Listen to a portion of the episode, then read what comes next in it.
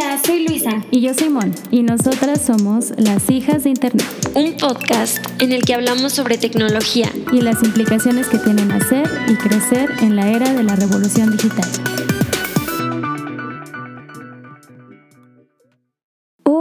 A todas las hijas de Internet. Espero que estén súper bien. Antes de comenzar, queremos darles las gracias por andar por aquí. Ya vamos a la mitad de nuestra tercera temporada. Estamos muy emocionadas. Y bueno, el tema de hoy no, la verdad no nos genera mucha emoción. Incluso eh, estamos haciendo este episodio con el motivo de hacer un llamado para que esta situación termine.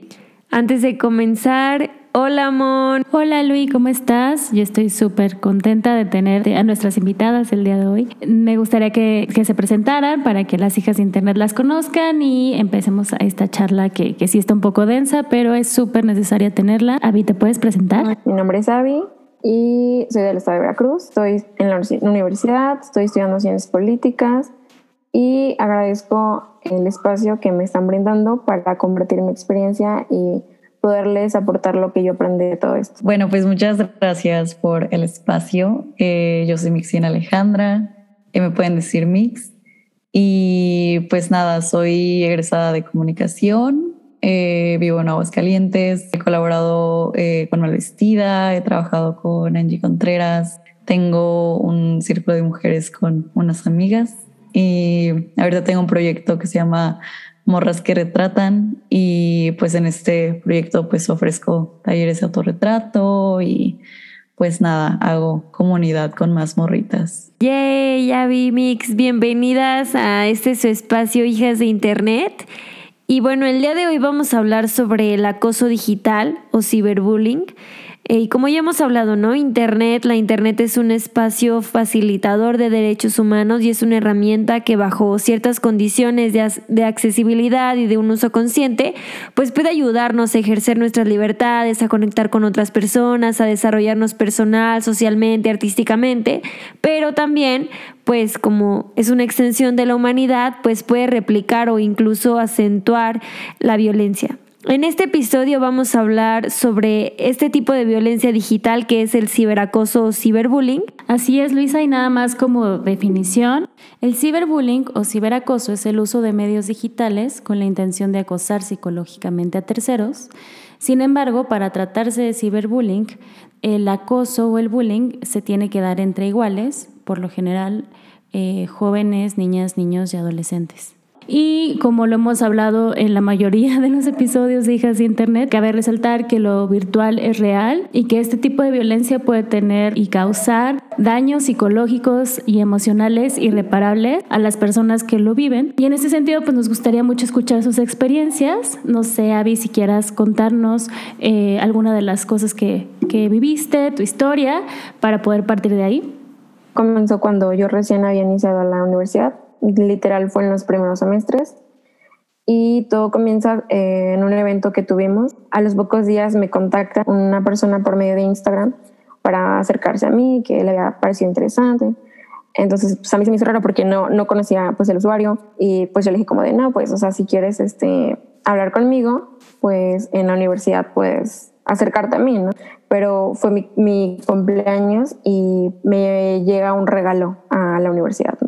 Por parte de tal persona. Y yo le dije, ¿no? Como de que no sé si puedo aceptar esto porque pues al final de cuentas no, no nos conocemos, solamente eres una persona virtual, ¿no? Me dijo, no, es que no sé cómo acercarme a ti porque me pongo muy nervioso, bla, bla, bla. Y así, o sea, yo sin darme cuenta ya había pasado un mes y medio. Y así, otro mes, dos meses. Ya cuando fueron dos meses, o sea, como que tenía como que unas alertas, ¿no? De que, pues qué raro, estás en la universidad, estamos como que en el mismo horario, eh, como porque no, no sé quién eres, porque pues, las fotos, yo pues nunca vi a alguien como esa persona. Y mis compañeros, bueno, mis amigos de, de, la carrera igual, así como de, oye, qué raro, todo el tiempo te está escribiendo, está en la universidad, está aquí, ¿por qué no te habla? Pues dile que se reúnen, ¿no? Y para que no tengas miedo te acompañamos. Entonces yo le planteé esa idea como de, oye, vamos a, a vernos en tal punto de la universidad y nos conocemos. Ah, ok, sí, va. Nunca llegó. Y ahí fue como dije, qué raro, ¿no? Pero lo curioso fue como que supo cómo ganarse mi confianza, que yo no me daba cuenta como de que estaba mal, ¿no? Porque no conocía a la persona. Como que ignoraba esa parte de que es preocupante, pero seguí. Y llegó un punto en el que, ya sabes, como que te hablan bonito, te, te escuchan y de cierta manera supo pues, ganarse todo de mí, ¿no? Mi confianza y todo. Y ya cuando vi, ya eran cuatro meses. Y más que nada fue por parte de mis amigos este, esta cuestión de que, oye, Abby, no está, no está bien, no es normal. Este, por mucho que le dé pena o tenga baja su autoestima, y yo dije, sí, tiene razón, este, ya, voy a cortarlas y pues si no me quiere hablar, este, ni modo, ya, voy a bloquear. Pues bloqueo y me vuelve a, hablar por otra cuenta, ¿no? Otra cuenta, o sea, con el mismo nombre, pero otra cuenta no.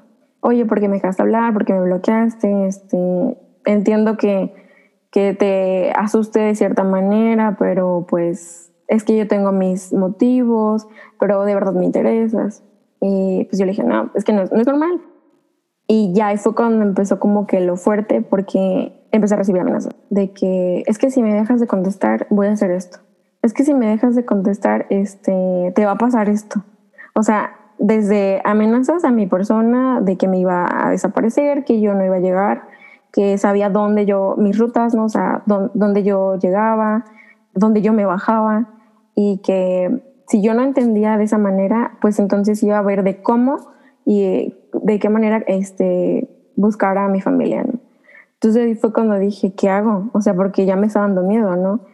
Entré así como que en ansiedad, de verdad estaba súper mal, en la escuela estaba todo el tiempo así este, pensando, alguien me está viendo, este, está aquí, me va a hacer algo, o sea, tenía mucho miedo.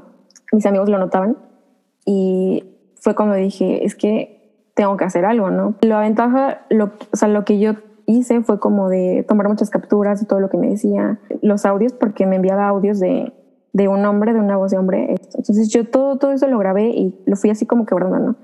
Mis maestros se dieron cuenta de mí y uno de mis maestros se acercó y me dijo, oye, aviso está muy mal. Me dice, para empezar, este, ya es acoso, eh, está pues penado, eh, tienes evidencias, tú puedes irte hasta la parte legal y va a proceder, ¿no?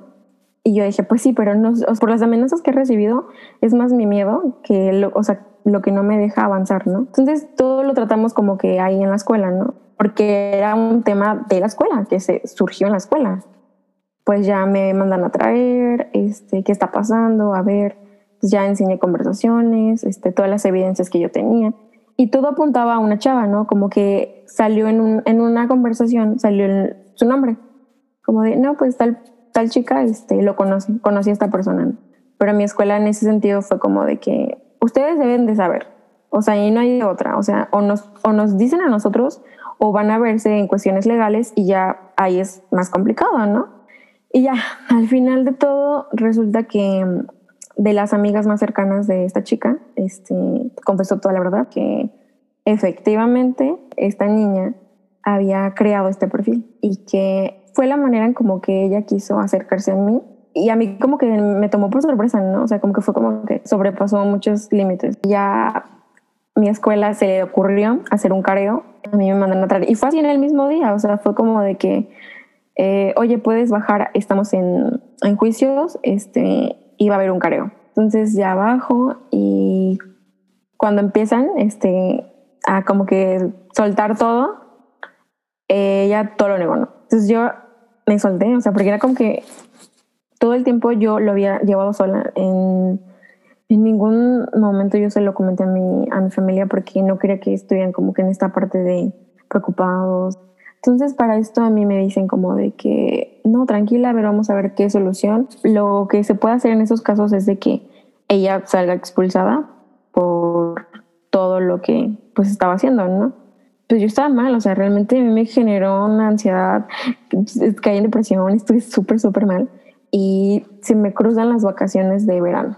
Entonces fue como de, ok, yo como que llegaron en su momento, ¿no? Justo cuando yo necesitaba no estar en la escuela, pasó. Pasaron las vacaciones, este, yo súper juraba que la chava no iba a regresar, que mi escuela como que iba a ser muy empática conmigo este, y pues que iban a tomar cartas en el asunto y pues nada. Resulta que regreso así ya en agosto y me la voy encontrando. Entonces sí fue como que un shock así como de, ¿qué haces aquí, no? Porque pues se supone que la escuela iba a hacer algo y así. Y voy con, con dirección académica y digo, oigan, ¿qué onda? ¿Qué pasó? Pues se supone que iban a hacer algo. No, este es que, ¿sabes que Rectoría no nos ha solucionado nada y pues así. Pero emocionalmente yo estaba mal, ¿no? Este, porque de verdad, hasta la fecha yo creo que esa parte de que de la confianza o, de estar todo el tiempo alterada de que es que alguien me viene siguiendo, es que me va a pasar algo, no se me ha ido. Avi, qué fuerte. Muchas gracias por compartirlo con nosotras. Lo siento mucho, te mando un abrazo muy fuerte. Y creo que aparte de ciberbullying o acoso digital, experimentaste otros tipos de violencia y uno de ellos fue pues que te hayan puesto frente a ella, ¿no? Este careo que mencionas creo que fue revictimizante. Y en este sentido creo que valdría la pena comentar pues que las universidades primarias, secundarias, preparatorias, incluso plataformas de aprendizaje en línea tienen responsabilidades y tienen que tener protocolos para saber cómo actuar cuando pasan estas situaciones poner de frente a una persona que experimentó violencia digital por parte de la otra persona, ponerlas de frente, no es una buena idea. Y concuerdo 100% en que es revictimizante y también siento mucho que hayas tenido que pasar por esta situación, Avi. Eh, no sé, Mix, si nos quieras contar un poco sobre tu historia. Uf, pues sí, creo que he tenido como algunas, bueno, tengo como, como varias historias en relación a este ciberbullying o este acoso o sea, creo que como que las que más me han impactado, pues justo han sido como, porque pues era como menor de edad en ese entonces y como que apenas, eh, al menos mi generación como que estaba entrando como en este mundo del internet, de que estaba de moda, de que, no sé, Ask y apenas como que estaba yo de que descubriendo Instagram y así, que fue justamente donde tuve como esta mala experiencia el ser menor, menor de edad como que, pues no me impidió como notar como que estaba como pasando por alguna violencia, pero pues sí como que me limitó mucho, o sea, como para ver mis opciones o incluso como para pedir ayuda al respecto. Pues en ese entonces yo apenas como que empezaba a subir fotos como de mí, de mi cara, de, de mi vida. Y pues nada más me acuerdo, o sea, que de repente así una cuenta de que anónima, este, como que empezó así a comentar mis fotos.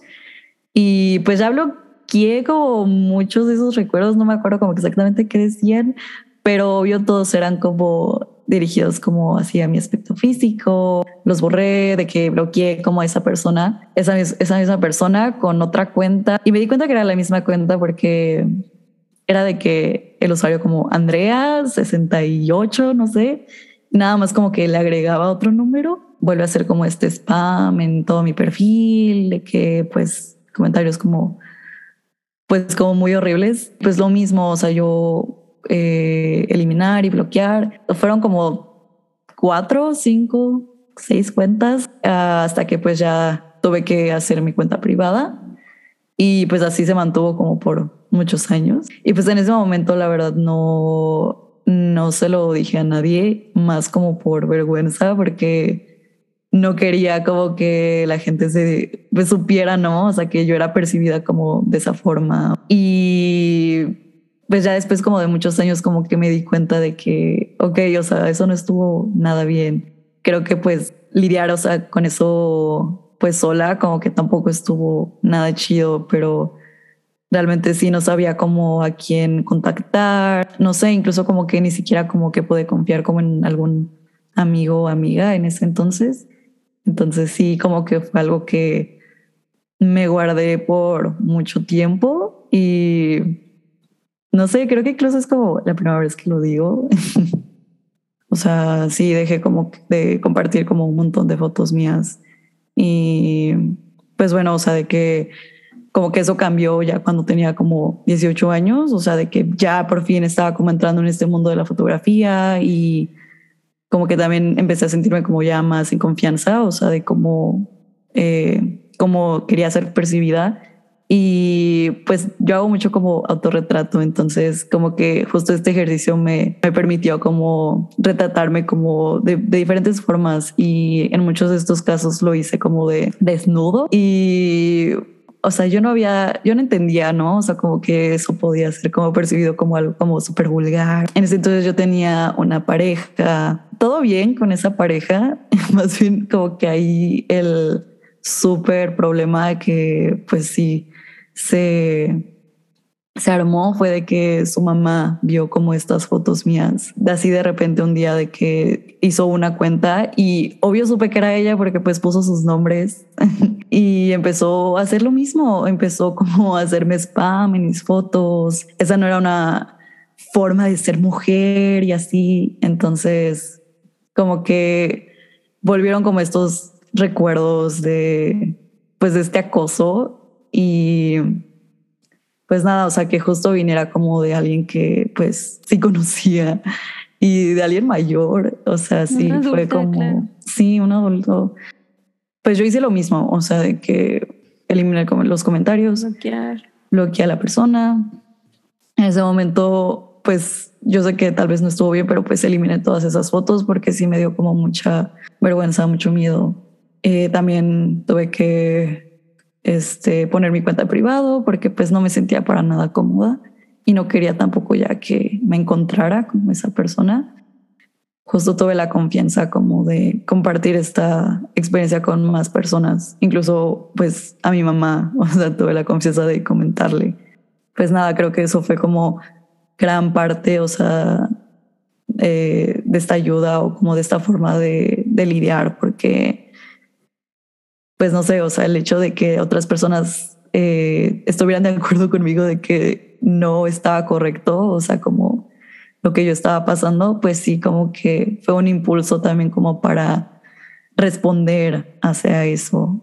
Ya no hubo como más acciones contra esta persona o contra pues estos comentarios, pero creo que pues sí tener como este diálogo con más personas, pues sí, eh, sí me ayudó bastante y también para reconocerlo y también para entender, o sea, que pues no es una situación para nada, para nada buena. Sí, oye Mix, bueno, te queremos dar las gracias por compartirnos esto. Eh, supongo que no es un proceso fácil vivirlo y, y, pues gracias por tener la confianza aquí de platicarlo, si se puede. ¿Cuántos años tenías la primera vez que, que pasó? Mm, yo creo que la primera vez tenía como unos 13, 14 años. Claro, es que fíjate cómo hemos pues platicado sobre estos temas y nos hemos, hemos empezado como a dar cuenta que como el primer tipo de violencia digital a la que nos enfrentamos las mujeres es, pues, bueno, y, y, algunos hombres también, pues es en la adolescencia, ¿no? Y esto que mencionas de que pues no sabías a quién contarle y cómo esta experiencia pues después eh, pues lo que sentiste, pues tuvo detonantes, ¿no? A, lo que viviste en el futuro todo esto tiene matices por género muy claros, ¿no? Pues ya en los datos hemos visto que las mujeres somos más propensas a experimentar alguna situación de ciberacoso, en específico las mujeres menores de edad. Y también de esto hablamos en el episodio con luchadoras, de cómo una experiencia que puede ser como desde ejercer tu sexualidad en línea hasta expresarte, tu experiencia, ¿no? de, a mí me gusta retratarme y quiero compartirlo, es satanizado, ¿no? Y acosada por hacerlo, ¿no? Y pues nada más repetirte que eso que te pasó, pues no debió de haberte pasado, no fue tu culpa en ningún momento. Tienes el derecho de compartir lo que tú quieras mientras obviamente no estés pues ofendiendo a nadie o atacando a alguien que este no es el caso, ¿no? Y pues no debiste de haber vivido eso y pues qué chido que ahora puedas compartir esa experiencia y estoy segura que alguna, alguien que nos esté escuchando, que esté pasando por algo así, pues sepa que, que todo va a mejorar, ¿no? Pues es algo que, que Moni y yo compartimos, ¿no? Este, la violencia digital y el acoso, no creemos que vaya para atrás, cada vez vamos a empezar a escuchar más casos y entonces por eso es tan importante que haya contenido en la internet para que cuando le pase a un adolescente, a una chica, a una mujer o también a algún adolescente, pues encuentre recursos y encuentre experiencias de otras personas que ya lo vivieron y que tienen algún caminito o, cosas que, que, les hubieran gustado, ¿no? Que les dijeran. Entonces no sé si nos puedas compartir eh, algún consejo o alguna estrategia que pues igual a ti te hubiera gustado que alguien te, te dijera de adolescente, por ejemplo.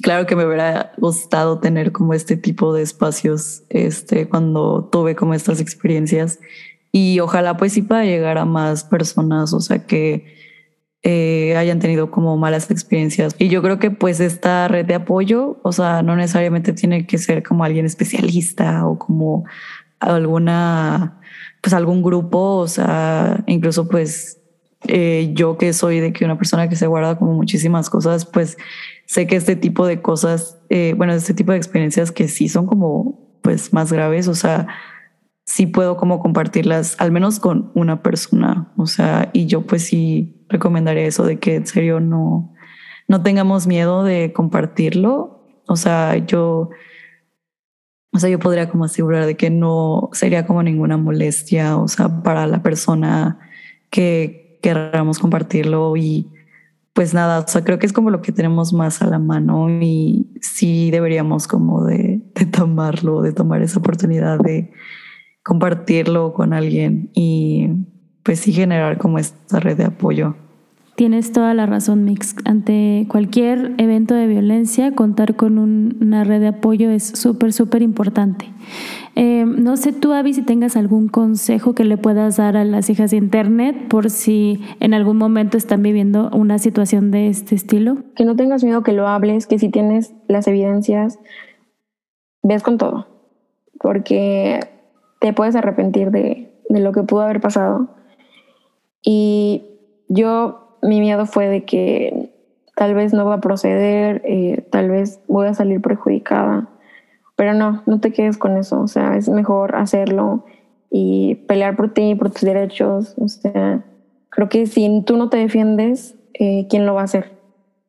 Sí, y otra cosa que me gustó mucho de lo que dijiste es que documentaste todo, ¿no? O sea, desde el momento en que dijiste, bueno, esto está raro. Digamos, una cosa es eso, ¿no? Tener cuidado con las personas que conoces en redes sociales porque pues al final puede pasar cualquier cosa. Como en el plano físico, ¿no? Cuando vas en la calle, pues no le das tu teléfono o tu dirección eh, a cualquier persona, ¿no? Tienen que pasar ciertos filtros para que puedas tener como esta relación de confianza, lo mismo en lo digital. Pero una vez que ya estás experimentando esto, creo que es súper relevante lo que dices de documentar todo para si en algún momento decides tomar cualquier tipo de acción y que creo que es otra cosa que hiciste, ¿no? Que, que fuiste y hablaste con las autoridades de tu escuela, pues sí es cierto que al final pues tuvo una repercusión de al menos esclarecer lo que estaba sucediendo, ¿no?